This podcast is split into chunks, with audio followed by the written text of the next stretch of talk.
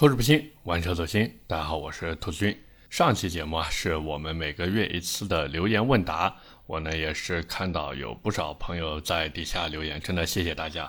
因为本来 这个之前的留言问答，其实留言量没有单聊车子的时候那么多，就不是说那个留言问答前面那一期节目，就留言问答当期这个节目，一直以来呢都是收听量还可以，但底下的留言互动呢一般般。但是慢慢慢慢的呢，我发现哇，不管是这个留言问答的节目，还是聊车的节目，就只要不是我聊那种特别小众的车子啊，大家的这个积极。性还是特别高的，这个真的感谢大家。然后在这边呢，也是除了感谢啊，还是想插播一个小小的宣传，就是最近不是搞直播嘛，那大家上抖音搜索“玩车的兔子”就能找到我了。每周一、三、五晚上十点准时开播。呃，再重复一遍啊。抖音搜索“玩车的兔子”就能找到我。每周一、三、五晚上十点开播，欢迎大家的光临。那么回到上一期节目的留言上来说啊，第一条留言来自夜猫 QAQ，他说探路啊，就日产的那个 SUV，他说这车啊就是换壳的 Q 叉六零，日产呢就那么几辆车来回套壳，所以从性价比来说还是不低的。其实这车我一直比较诟病的是什么？就是它的九。AT 变速箱，因为采孚的这一套九 AT 呢，实际上我们说，当然这个说的是理论啊，理论就是它在换挡的时候呢，有两个档的换挡过程是在 AMT 的一个模式下工作的。换句话说呢，这个所谓的九 AT 实际上是 AT 变速箱和 AMT 变速箱的混合产品。那大家也都知道 AMT 变速箱对吧？非常非常这落后的技术啊。那么之前英菲尼迪不是在引入这个 Q 叉六零的过程中换上了采孚的九 AT 变速箱吗？但是实际上这个变速箱整体不管是海内外市场的表现啊，都非常的 怎么说劣迹斑斑吧。就它和宝马用的纵置八 AT 不一样，这个九 AT 呢是面向横置平台去做的。所以整体的定位本身就这不是我给定的，这是财富那边定的，就定位呢是偏低端的，并且呢用心程度和这个调教研发付出的精力啊也没有那么的多。那除了这个英菲尼迪以外呢，当时如果我没记错的话，就路虎很多车子对吧，包括像什么极光一类的用的呢都是财富的九 AT 变速箱。但是也正是因为这样啊，因为它用的早嘛，所以 极。光那个车子之前也是啊，荣登就荣登要打双引号啊，荣登央视三幺五的报道。那可能有朋友会说，哎呀，兔子这个早要早到什么时候呢？二零一五年 真的特别早，九年前了呀。当时的这个极光因为配了这个财富九 AT 嘛，结果很多车主就反映说，哎呀，这车加速的时候会脱档，然后还会意外降档，然后低档的时候啊，前轴会抖动，甚至变速箱失灵。那，捷豹路虎那边呢，在当时的反应还是比较傲慢和傲娇的啊。简单来说呢，就两个字：装死，真的就是装死。然后像海外市场，除了这个路虎以外呢，包括像讴歌、本田，他们之前也用过这个九 AT 变速箱。就比如说讴歌那边的 MDX，还有我们国内的那个特供车啊，本田冠道，包括还有那个 URV，对不对？这两台车的 2.0T 版本用的也是采埃孚的九 AT。所以怎么说呢？毕竟这个九 AT 变速箱呢，它是对六 AT 变速箱的一个回炉再造，然后 再。进行了一些魔改升级，它这个变速箱里面有两套多片离合器和狗牙离合器嘛，这样呢就能负责连接不同的档位。而就是因为这个狗牙离合器，它在换挡的过程中啊很容易出故障，所以真的没办法。这一套九 AT 不管再怎么调教，再怎么优化升级，它从诞生的那一刻开始就注定了它的问题肯定会怎么说？不说频发吧，其实说实话，这个故障率真的也不算低啊。就是它大概率在你用车的过程中呢会出问题。所以 说到这边，大家也应该有数了，对不对？这也是为什么我不太看好探路这台车，包括我也不太看好英菲尼迪的 Q 叉六零这些产品。说白了，就是因因为这一套变速箱，而也正是这一套变速箱，我觉得大家如果真的想买探路的话，还是三思而后行吧。第二条留言啊，来自一八九四五八五，他说：“为什么现在新车都喜欢用七这个数字啊？比如深蓝 S 七。”理想 L 七，今年又来一个小米的苏七。那之前呢，我也是比较疑惑这个事儿。那后来听别人说，因为七这个字呢和吃饭的吃是谐音，意思呢就是有的吃啊，这样生意才能好嘛。但是实际上也就是一个心理安慰。大家看看自己那边的 L 七和 LS 七，还有倒闭的威马啊，威马。哈哈哈哈哈哈威马那边有一个威马 M7，那同时还有这个未来的 ES7，这个也是被不少人吐槽说呀，背刺老车主，对不对？那还有像什么纳智捷的大七、退市的陆风叉七，反正这个 用数字七呢，也就是大家的这一种美好的幻想吧，是不是？我们作为消费者看个乐呵就好。最后一条留言来自零零二六二三，他说以现在这种形式聊车挺好的，然后可以每期加一些其他内容，应该更有趣一些。这个留给各位来说吧，好不好？我反正就想问一下大家，如果啊，我只是说如果，如果每一期都是留言问答，然后加一部分聊车的话，你们愿意听吗？那也是欢迎在评论区跟我交流，好不好？那么回到今天的话题上来说啊，今天呢，我们来聊林肯。其实这台车呢，已经改款挺久的了，因为在去年四月份上海车展的时候啊。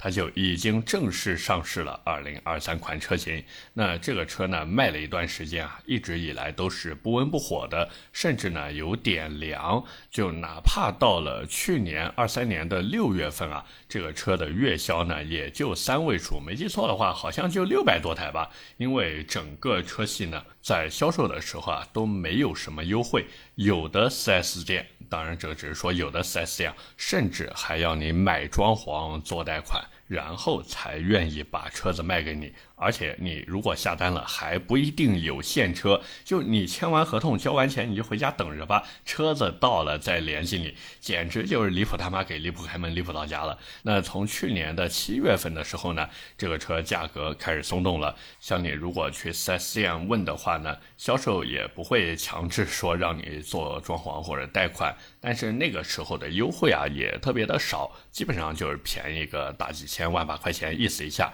那这个弄的。客户也不知道他是什么意思，包括销售那边，他在报价的时候呢，好像也没觉得有什么不好意思。但是，但是，但是，兄弟们。依然有人下单，为什么呢？因为林肯 4S 店它的那个售前服务啊，就我们不谈它的售后到底怎么样，它的这个售前服务做的 确实 有那么一点意思啊，甚至会把一些客户呢弄得有些不好意思。就比如有一些林肯 4S 店，当然现在好像大部分林肯 4S 店都是这个样子了。就你在去看车的时候呢，会给你一个哇，全是真皮软沙发的一个休息区，那里面的服务员，我跟各位说，清一色的。小姑娘，那穿着那种职业装，那种短裙，然后踩着高跟鞋，那你一坐下以后呢？小姑娘就捧着菜单到你身边，弯腰把菜单给你看。她那也不让你拿，就站在你边上，弯着腰把菜单捧在那边，问你：“哎，先生想喝点什么？吃点什么？随便点啊。”那这个据说啊，不是我说的啊，这是我那个在林肯 4S 店做销售的朋友告诉我的。就是据说有一些中年客户或者中老年客户，就是因为这个，于是立马刷卡买单了。我的天啊，真牛，真牛哈啊！但是兄弟们，到了十二月的时候，它的销量直接爆发了，一下子干到了九千七百五十七台。我的天啊，你们敢信啊？林肯的车子一个月的月销量竟然能接近一万台。那可能有朋友会好奇说，它为什么能卖这么多呢？原因很简单，便宜了。就是它的这个价格呀，一下子就被打下来了。换句话说呢，傲娇的林肯也撑不住了。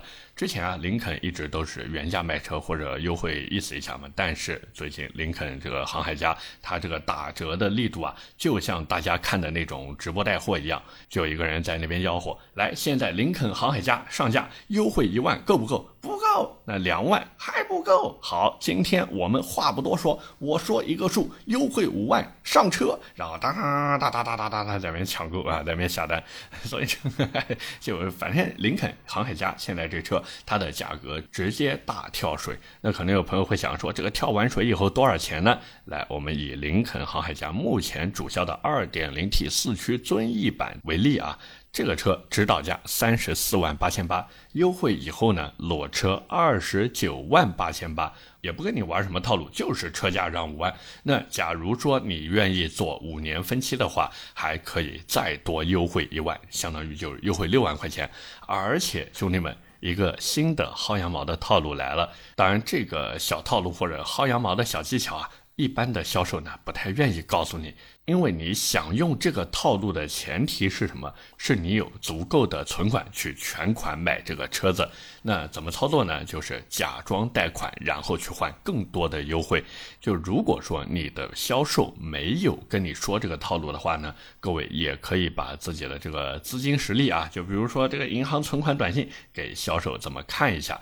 那给他看完以后呢？你就跟销售明讲说，你去申请一下，就是我可以做贷款。那这时候车价不是多让了一万了吗？我做贷款，你给我让一万车价，然后你跟 4S 店申请申请，把一部分银行给 4S 店的贷款返点拿出来，作为返利补贴给自己。那假如你口才特别好，或者说碰到销售在那边赶着冲业绩的话呢，甚至可以让他去申请，就让 4S 店把你首年的这个贷款利息直接一下子给包掉啊，给承担掉。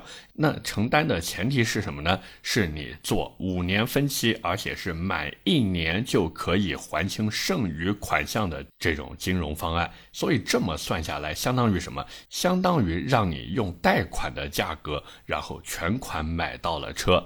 那么可能有朋友会想说，哎呀，这么算下来好像确实挺划算的，因为如果按这个套路来算的话，裸车二十八点八八万买的这个航海家呢，还不是一个最低配的，而是它的次低配车型。对于各位熟悉美系车的朋友，应该都了解，就这种美系豪华品牌的车啊，你但凡只要不是买了这个最低配，它从次低配开始给你的这个配置，包括舒适化配置，包括一些智能化配置，就已经。非常非常的全了，那这时候呢，可能有朋友就会好奇说，现在这个价格去买林肯航海家，就真的值得入手吗？那这时候我们就要从车子上开始来分析分析了。那么作为中期改款的车型啊，整个车呢，反正在你看得见的地方，我认为提升还是非常明显的。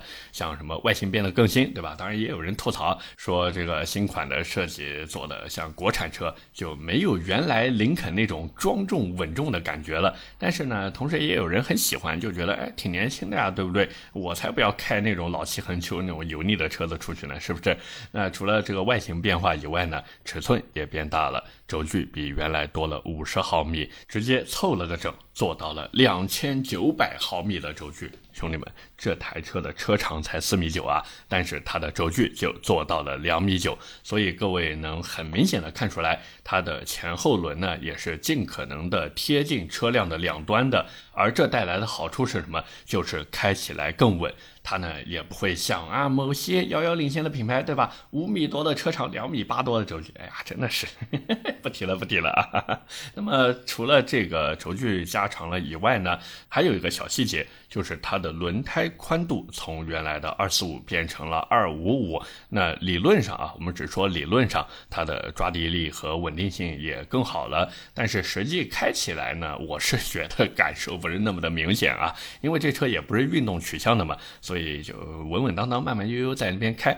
那除了这些以外呢，就是内饰。像这一次，它的内饰直接换上了最新的环抱式大屏，同时呢，还有竖在中控那边的一个操控屏。所以这么看下来，整台车不管是该有的舒适化配置呀，还是智能化配置。基本上可以说是一应俱全了，并且呢，以目前主销的这个车型来看，就是刚才我说的 2.0T 四驱尊翼版。它指导价不是三十四点八八万吗？那么老款呢也有同价位的配置，叫做四驱尊享版，其实也是一个次低配车型啊。那么同样是这个价格，同样是次低配，但是新款车型直接比老款多了一套 L 二级驾驶辅助，然后还有像什么方向盘加热、感应式后备箱、前排座椅通风、后排这个前后移动功能等等等等东西，并且核心点是什么？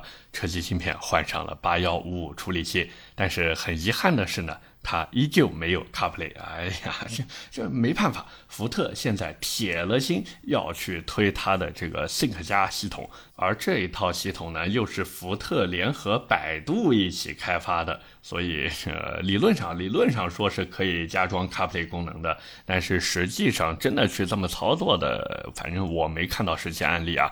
但是不管怎么说呢，整体的这个车辆配置还是瑕不掩瑜的。那另外呢，再加上这个车三大件确实也足够稳定。就是很疑惑的一点是什么呢？那一套八 AT 变速箱。放在福特的车上面，动不动就来一个故障，对不对？大家也都知道，什么顿挫呀，什么这个报个故障码呀，是不是？但是到了林肯这边，我的天啊，好像一下子就从水土不服变得很 local 啊，非常的这个本地人了。所以这个，哎呀，就很疑惑，很奇怪，你们知道吗？那再一个呢，就是发动机的动力比老款也多了十六匹，所以很多客户看完以后啊，觉得嗯，这个配置好像挺全的呀，比以前都全。然后再算算落地价，因为现在不是优惠很大嘛。完了再想想隔壁的 BBA 的车型，什么 GRC 啊，什么叉三呀，什么 Q5L，对不对？他们反正这么对比一下，然后再试乘试驾一下，就怎么琢磨都觉得香。但是很遗憾的是什么呢？原来 2.7T V6 的版本没了，变成了 2.0T 的混动啊。所以呢，也是有人在网上骂，就说航海家你可以推混动车型，但是你不能把 V 六版本给取消掉啊，是不是？这种大排量才是你美系车的灵魂。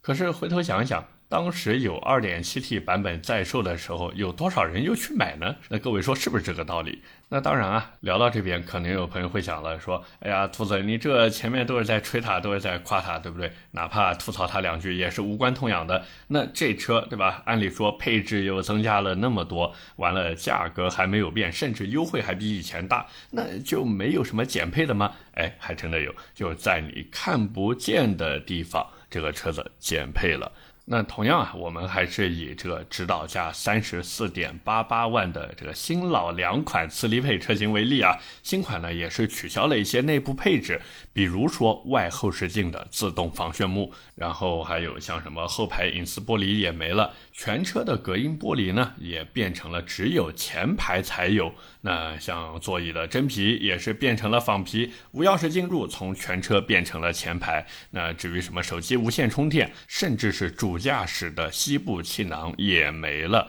而且而且而且，兄弟们，最关键的是，新款航海家的悬挂也和锐界 L 一样，从原来亮闪闪的铝合金变成了黑乎乎的不锈钢。为什么呢？因为他们是同平台下的换壳车。那至于是什么平台呢？这个熟悉福特的朋友应该都知道，就是生产福克斯的那个平台。所以说白了呢。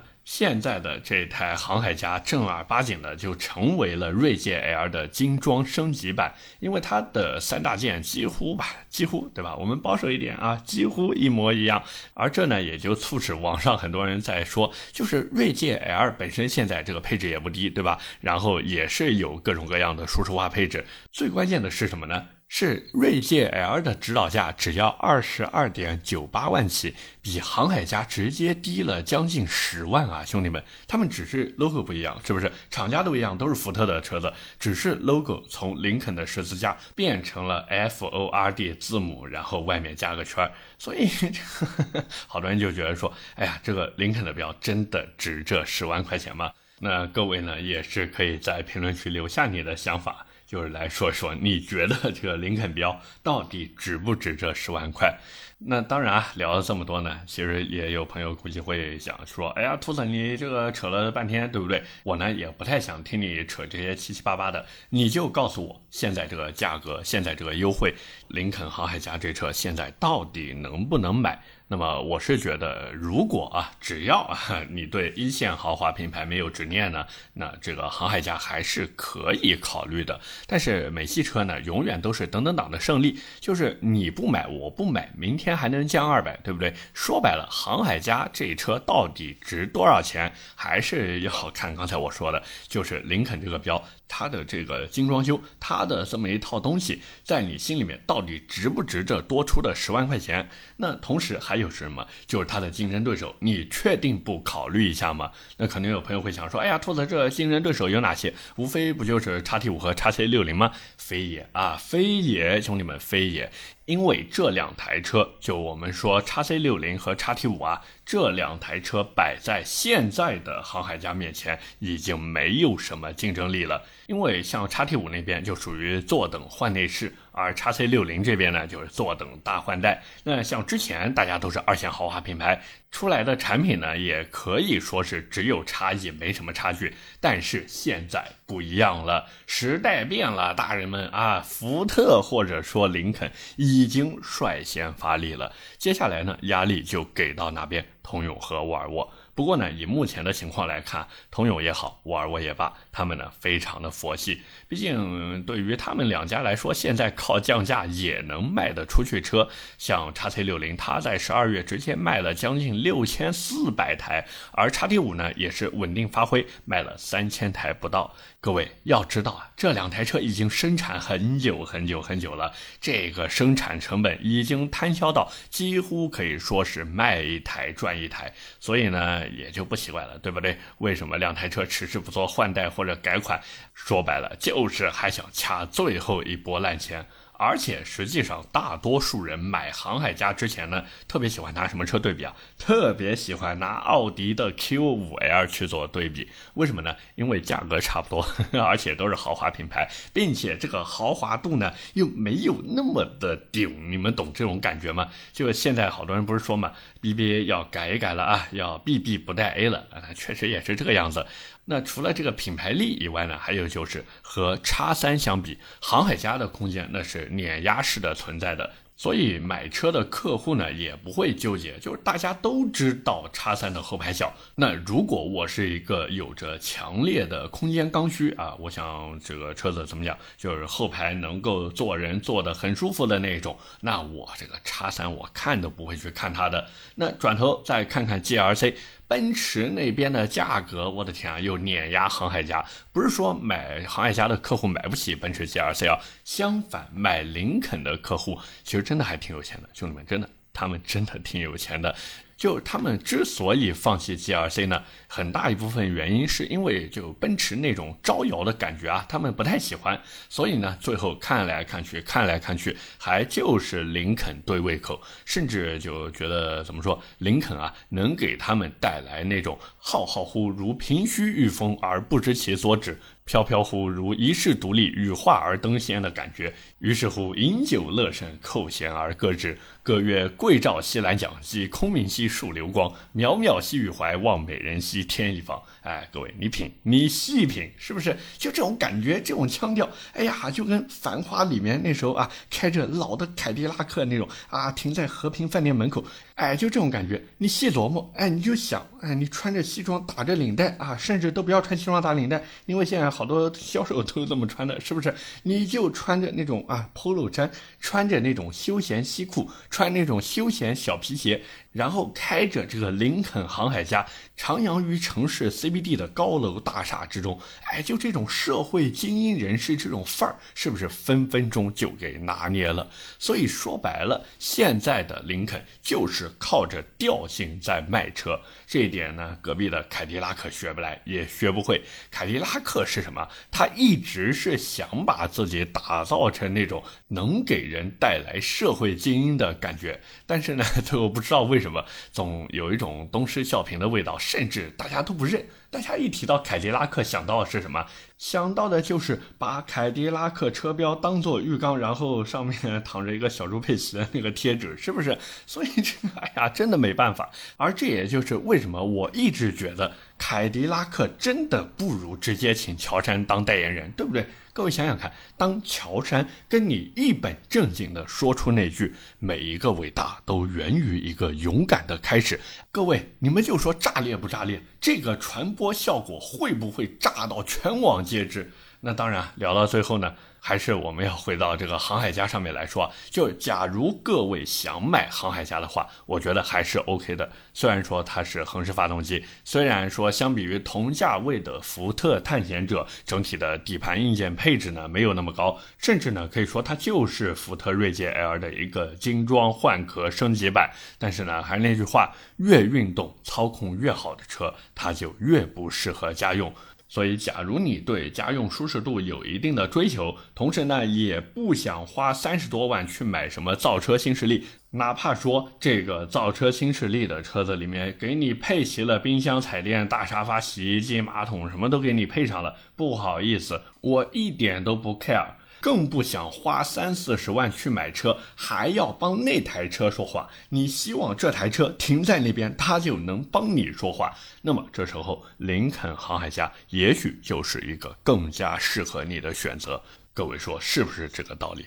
那在节目的最后呢，也是再一次的宣传一下，我呢最近也是在抖音开始直播了。大家可以上抖音搜索“玩车的兔子”，就能找到我了。我会在每周一、三、五的晚上十点开播。再重复一遍啊，抖音搜索“玩车的兔子”就能找到我。我会在每周一、三、五的晚上十点开播，欢迎大家的光临。OK，那么今天关于林肯航海家，我们就先聊这么多。感谢各位的收听和陪伴。我的节目会在每周一和每周四更新，点赞、评论、转发是对我最大的支持。那各位如果还有什么想听的车或者想聊的话题，也欢迎在下方评论区留言。